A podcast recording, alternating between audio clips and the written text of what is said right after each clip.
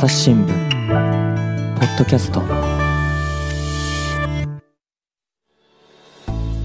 前回に引き続き東京経済部の江淵隆さんにボーイングの飛行機事故にまつわるお話を伺っていきます。うん、もうね、やっぱり事故自体が非常に凄惨なものだなといううところがね、印象が強いですけれども、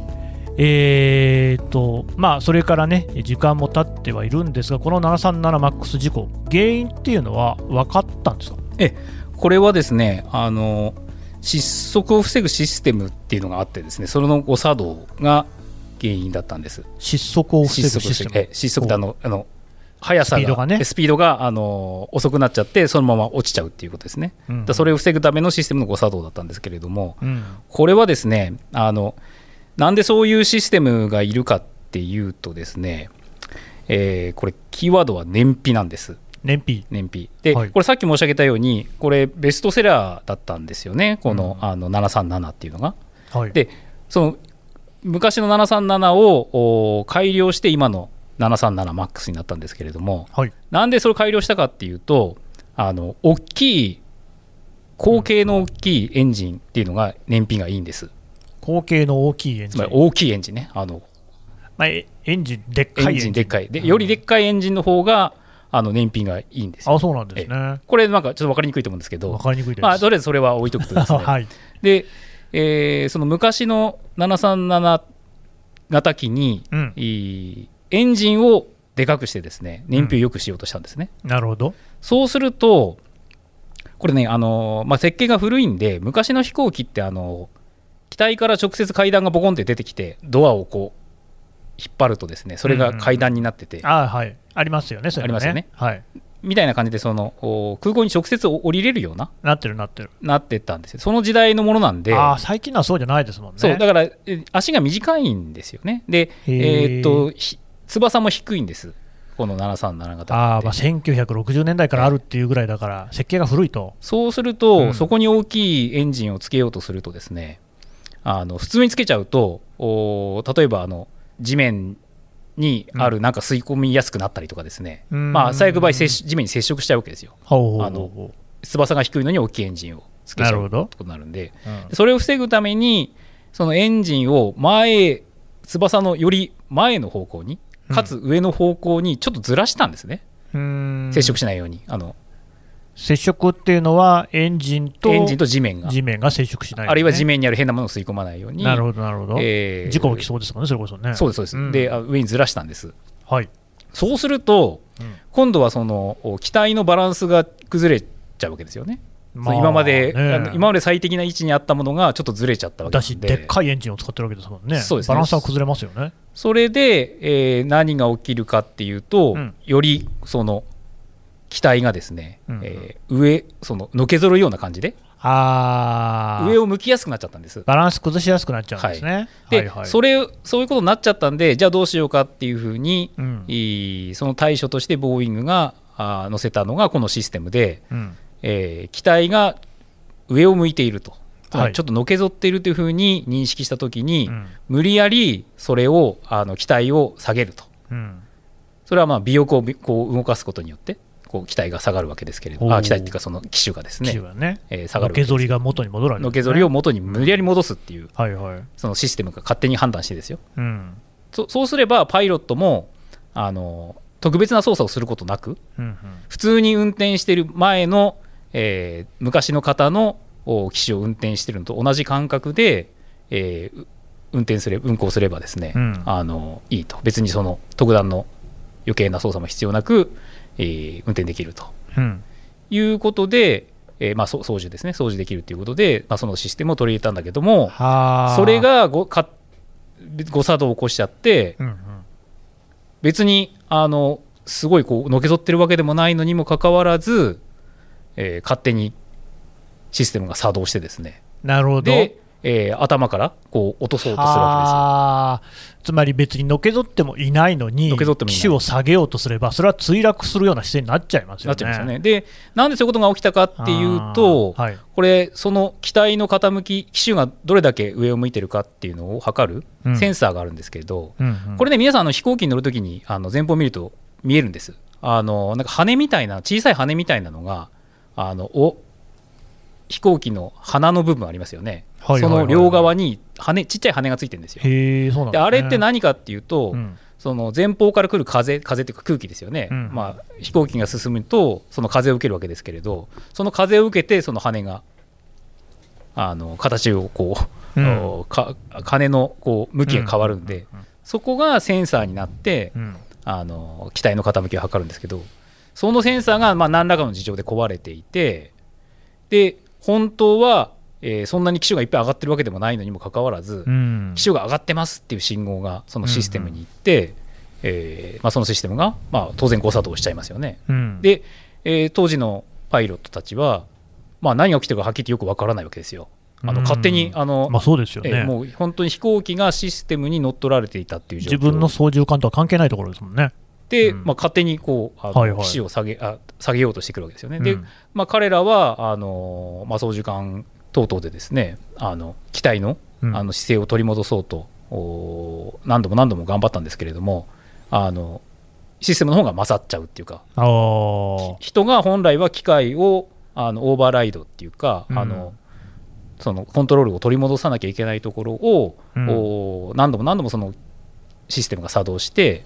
えーまあ、結局墜落してしまったと。でインドネシアのケースなんかだと20回以上も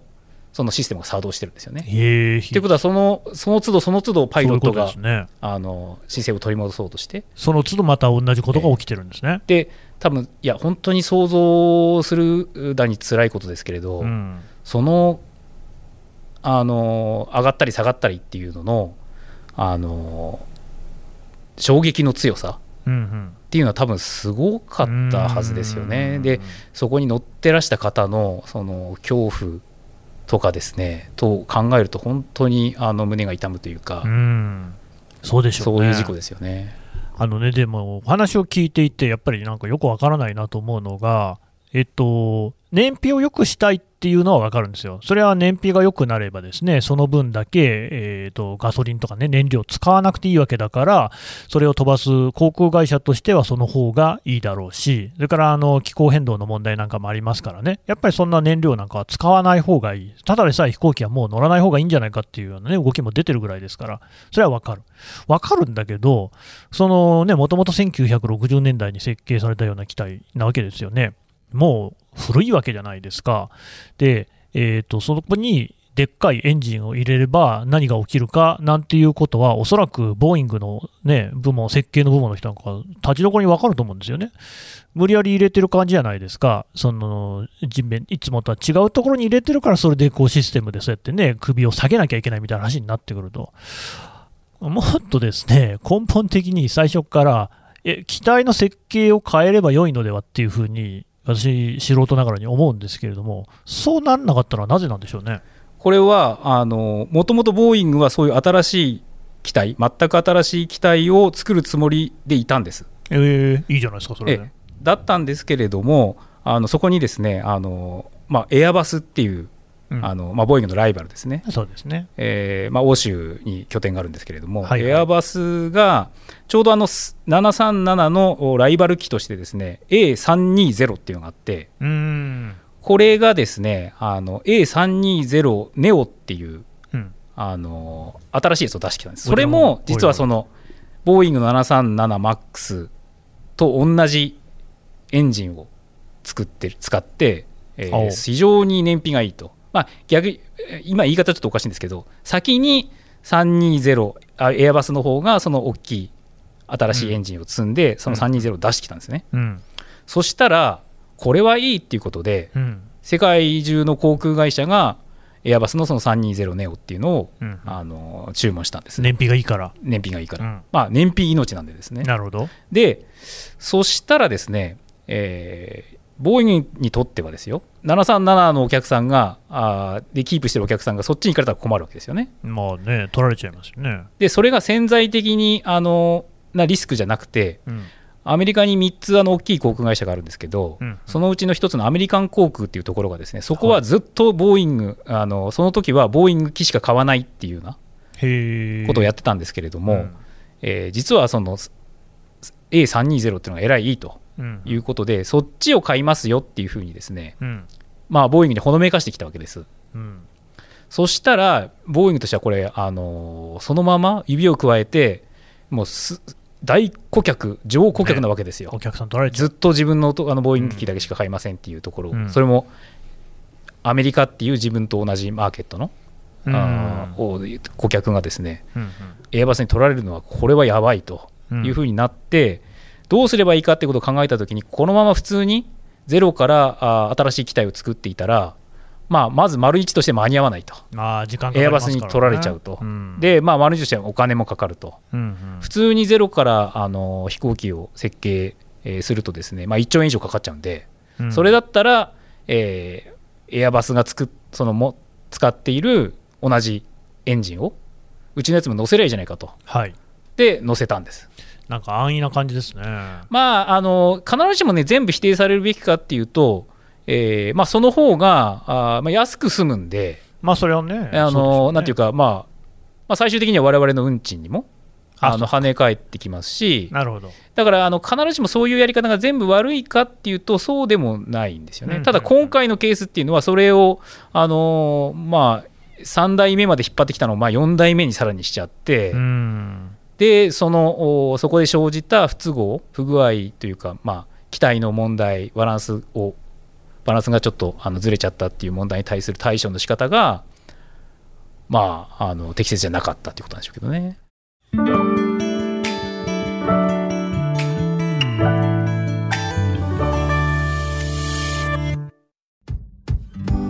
難しいニュースもポッドキャストで解説を聞くとちょっと理解できるかも朝日新聞デジタルのコメントプラスって知ってる？テレビでおなじみのコメンテーターや記者が記事の背景やその先について投稿しているよ。もっと深く。もっとつながる。朝日新聞。あとあれなんですか、さっきエブさんの話の中にちょろっと出てきましたけれども、同じ737型機だと、それを運航するパイロットの人は、えー、と機体がマックスになっても新しい訓練とかしなくていいんですか、あそこがねあのん。凄まじく大きい、あのポイントで、はえーまあ、737同じ737という飛行機であればですね、あうん。えー基本的にはあの、まあ、もちろん追加で、えー何らかの講習をしたり訓練をしたりということはあり得るんですけれども、うん。えーまあ、同じパイロットが新しい方のパイロットにも乗れるというような形になってるんですけども、まあ、ここが結構大きい肝でそのボーイングとしては、えーそこを売り文句に航空会社に売るわけですよね。今までのベストセラーの737とおほとんど同じですよと。うん。で操縦のこう感覚とかねあのやり方も全部同じですと。うんなんで新しいその訓練とかうん。はいりませんっていうことを売り文句に、えああ、ーセールスして、まあ、実際に凄まじく売れたんです。それもコストがかかりませんよと。コストがかからないと、うん実はでもねそこにやっぱり大きい落とし穴があって、はい。あのまあ、ボーイングの開発その 737MAX をですね開発する過程で、えーまあ、一番やっぱり問題後になって問題があったのはもともとそのボーイングがその危険性を認識してたんじゃないかと、そうでしね。そのシステムのね。うん。えーっていうのが、まあ、あの大問題になってたんですけれども、うんうん。まあ、その後にあの事故の後にですねあのアメリカの議会なんかがあのボーイングのところで一生懸命調査したら、うん。あのボーイングの社内で、えー交わされていたあーメッセージというかテキストメッセージみたいなものがあの明るみに出たんですけれども、まあ、その中でそのおチーフテストパイロットっていう役職の人がですね、うん。まあ、相当そのシステム自体が、あのー危険性があるっていうか、うん。あの普通普通の動きをしてないっていうことを実は認識してたんじゃないかっていうのを匂わせるようなやり取りを結構してたんですけれども、うん。それをあの、まあ、航空当局アメリカの航空当局う連邦航空局 FAA に対して、うん。えーまあ、彼は、まあ、隠してた疑いがあるんですね。でなんで隠してたかっていうと、うん。前の機種と新しい MAX で、うん。えー大きく挙動が違うっていうことになっちゃうと、うん。新しくその、えーパイロットの訓練をうん義務付けられる恐れがあったと。まで、うん。彼はそれをあのだ断固として避けようというかですねあはあ。絶対にそれは避けてやるっていうその強い意志がもうあの全部で100ページ以上のあの文章なんですけれども、まあ、うん。彼のその本当にメールとかうん。社内のテキストがもう本当に原文のまま出てきたんですけど、うん。それ全部読むとそれだけは絶対避けてやるっていう意思が強く感じられる感じだったんですけどもつまりそれをうん。もし訓練を義務付けられてしまうとその航空会社に対して売り文句としていたいやあの前の737だったら新しい、えーところにも訓練なしで行けますよっていうこともあの保護になってしまうしそこで余計なコストがあのかかってしまうんでそれだけは避けようっていうのがもうずっと根底にあって結局昔から737を運転していた操縦していたパイロットっていうのはあの特段の訓練を受けることもなくですね、うんうん。確か1時間ぐらいの iPad 上でその 研修みたいなのをやっただけで iPad でやるんですね。マックスに乗ったんですよね。はあでその人たちはみんなその変なシステムが変なまあ変なというかそのうん問題のシステムが載ってるなんてことは、えー知らされてないわけですよね。うんうんうんだからそんなシステムが載ってるっていうことも知らないまんま新しい飛行機に乗って突然なんかあのうんね機種をあのおかしな挙動をし始めて、ね、おかしな挙動をし始めて、うんこれどうすればいいんだっていうことで、まあ、事故が2つ目の事故が起こった直後はあのアメリカの航空会社の、えーパイロットたちの労働組合うん。なんかがもうお激怒してですね、うんうん。俺たちはこんな飛行機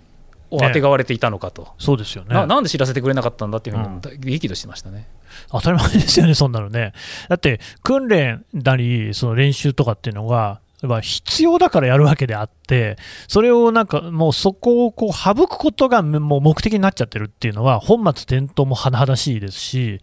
大体これ、あれですよね、江口さんの記事にね、そのなんか調査の結果なんですかね、やり取り、パイロット、テストパイロットのが出てますけれども、これはひどいですよね。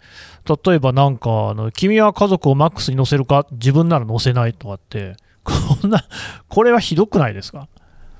いやあの本当に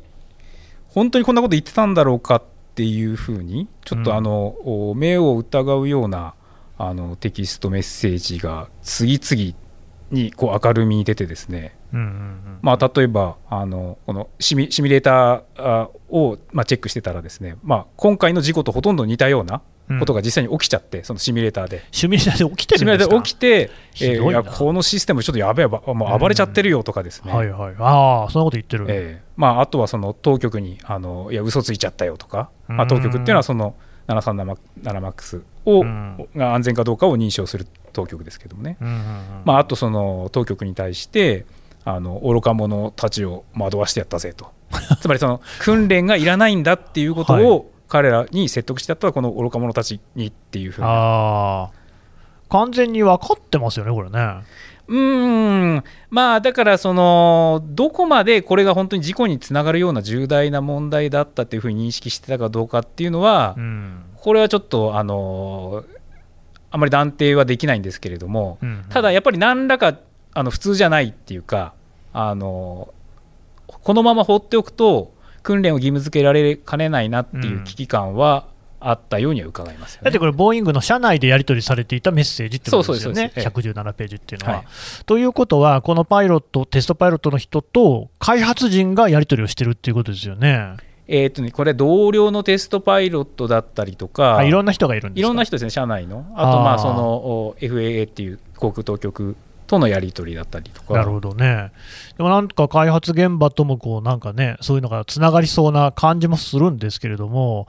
うん、あのこういうこう危うさっていうのを感づいていた、例えばこれ、えー刑事事件というとですね、えっとまあ、殺意がある、殺人事件があったとして、殺意がある、確定的な殺意があるっていうのは、あいつを殺してやるっていう場合ですね。だけれども、それと同じように殺意が認められる例があって、これは密室の故意っていうんですよね。つまり、あいつは死んでしまっても仕方ないと思う。例えば、えーと逃げる場所がないにもかかわらず、家に火をつけるというのはですね、火をつけること自体でその人が死んだわけではないんだけれども、結果として火事でその人が死ぬということが分かっているというのは殺意として認定されるわけですよね。えーこのメッセージは未必の故意ではないんでしょうか？これはあのこさっき紹介した遺族のジョロゲさんうん。は、まさにおっしゃる通り、これは密室の故意だと、うんうん。あの意図的な殺人ではないけれども、あの密室の故意であるから、あ殺人罪で起訴しろというふうに訴えていらっしゃるんですけれども、まあ、実際にはねあの、そういうことにはなってないんですけれどもね。あとこれって、そのね、さっきのその FAA、アメリカ連邦航空局が実際にこのね、えーボーイングの新型機っていうのを、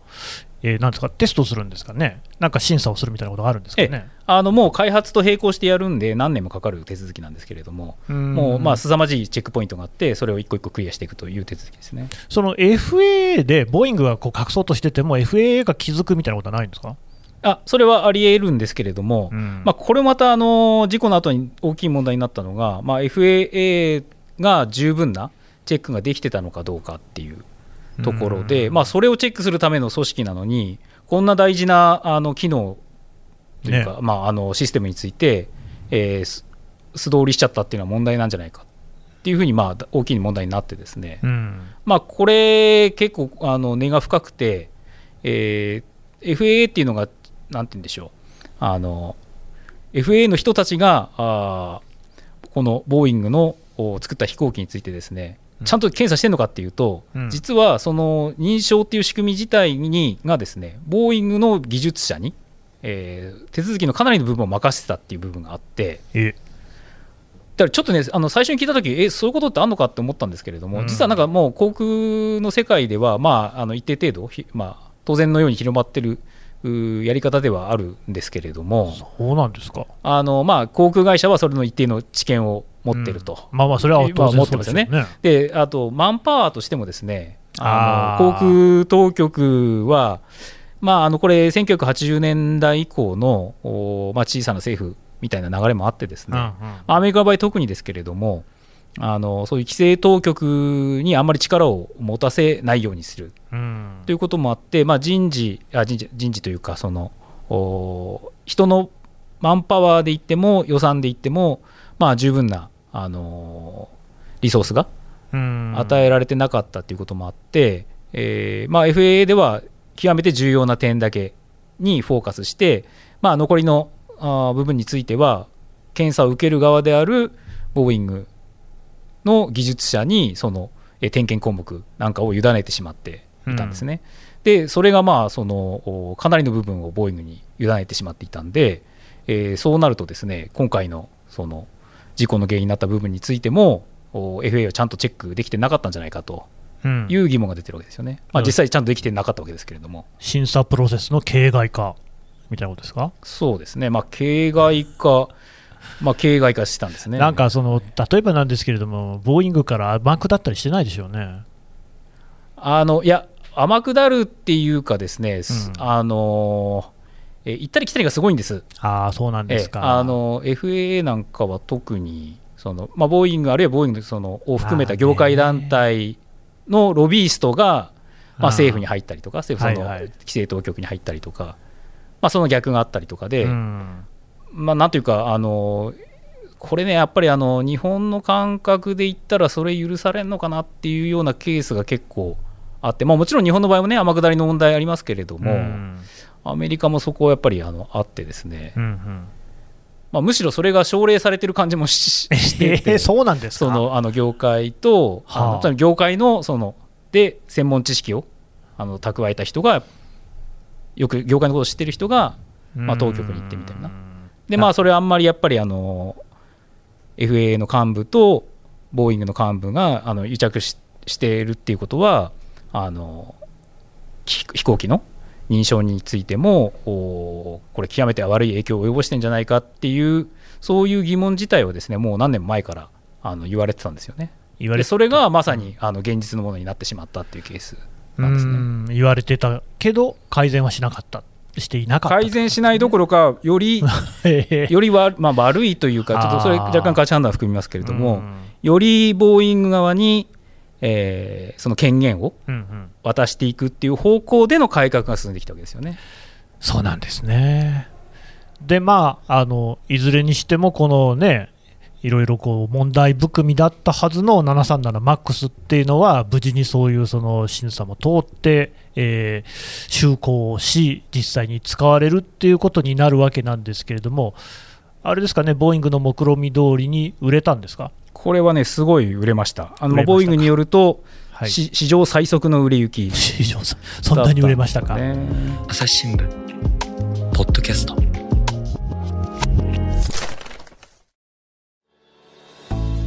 話はまだ続きますがこの続きは次回お送りいたしますはい、えー東京経済部江淵記者のお話を聞いてきました。さて江淵さん今回のこのボーイングのお話なんですけれども朝日新聞デジタルでね記事としてまとめて読めるんですよね。はいそうです。あの、えー強欲の代償ボーイング危機を追うという題であります。よろしくお願いします。えーと10本連載でしたっけ？10回です。はい、ね、あのもちろんね、紙の方にもですね掲載されたんですけれども、デジタルの方がよりたっぷり載っているということで、あとはね、江淵さんはね、写真うまいんですよね。ありがとうございますあの写真は結構気合を入れて撮ってますんで そうですね。えそちらもご覧いただければ写真と思いますも両方気合入ってますので、ぜひあのポッドキャストの概要欄にリンク貼っておきますので、読んでいただければと思います。江淵さんどうもありがとうございました。ありがとうございました朝日新聞ポッドキャスト、朝日新聞の神田大輔がお送りしました。それではまたお会いしましょう。この番組ではリスナーの皆様からのご意見ご感想を募集しています概要欄の投稿フォームからぜひお寄せくださいツイッターやメールでも受け付けています。ツイッターでは番組情報を随時紹介しています。アットマーク朝日ポッドキャスト。朝日新聞ポッドキャストで検索してみてください。